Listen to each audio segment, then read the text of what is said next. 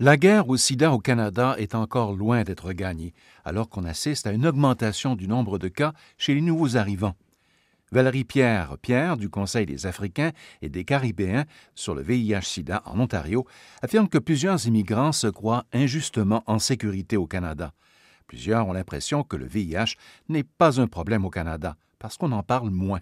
On observe le même problème dans la province voisine du Manitoba. C'est que les gens se disent c'est une maladie qui est restée en Afrique. Blandine Tona de l'organisme Sexuality Education Resource Center. Il y a une personne ici dans un atelier il y a quelques, je pense, moins d'un an, qui nous a challengé ici que qu'on lui prouve que ce n'est pas une maladie uniquement qu'on a lancée en Afrique. Il n'a jamais vu quelqu'un ici. Il n'y a personne qui ressemble aux personnes qui ont le, sida en, en, Afrique. Moi, je dis d'où ils viennent les rend plus vulnérables. Vulnérables, pourquoi? Parce qu'ils ne trouvent pas la même écho de prévention ici que dans les pays d'où ils viennent c'est qu'on s'aperçoit qu'il y a un désintéressement de la part des structures étatiques et on est tellement à un moment clé, un moment charnière dans la lutte contre le VIH, si on ne fait pas attention, si on ne maintient pas nos interventions, si on ne maintient pas nos investissements, on peut reculer et ça, ça serait inadmissible.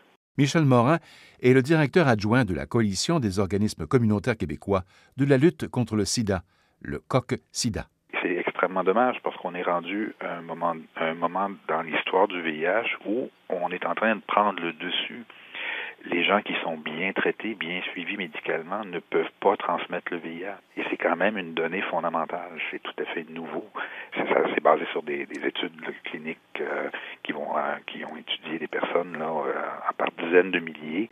Contrairement à d'autres problèmes de santé, le VIH/SIDA a toujours une espèce de petit nuage moral au-dessus de la tête. Mmh. Hein, c'est on dirait qu'on a de la difficulté à, comprendre. On dirait que les personnes qui sont séropositives, ben, oh, ils ont dû faire quelque chose qui n'a pas d'allure. On continue à avoir cette espèce de, moralisation d'un virus qui nous aide pas du tout. Ça, c'est sûr que pour nos, campagnes de prévention, pour l'intervention auprès des, auprès des gens, c'est toujours un peu plus lourd à porter. On a eu quand même des bons progrès, mais on a tous les outils nécessaires pour avoir des meilleurs progrès. Le docteur Régent Thomas est le fondateur de Médecins du Monde Canada, dont il a été le président, et il est fondateur de la clinique médicale L'Actuelle au centre-ville de Montréal. En Afrique, c'est très variable. Il y a des pays où vraiment l'Afrique euh, du Sud, on a fait des progrès importants.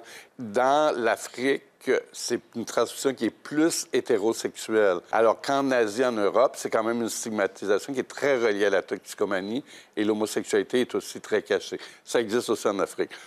Alors tant qu'on ne règle pas toutes ces situations-là, 70 pays où l'homosexualité est criminelle dans le monde, tant qu'on ne travaille pas sur...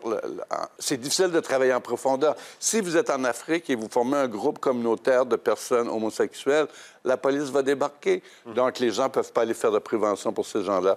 Même chose avec les femmes, les travailleuses du sexe. Un reportage de Radio-Canada International.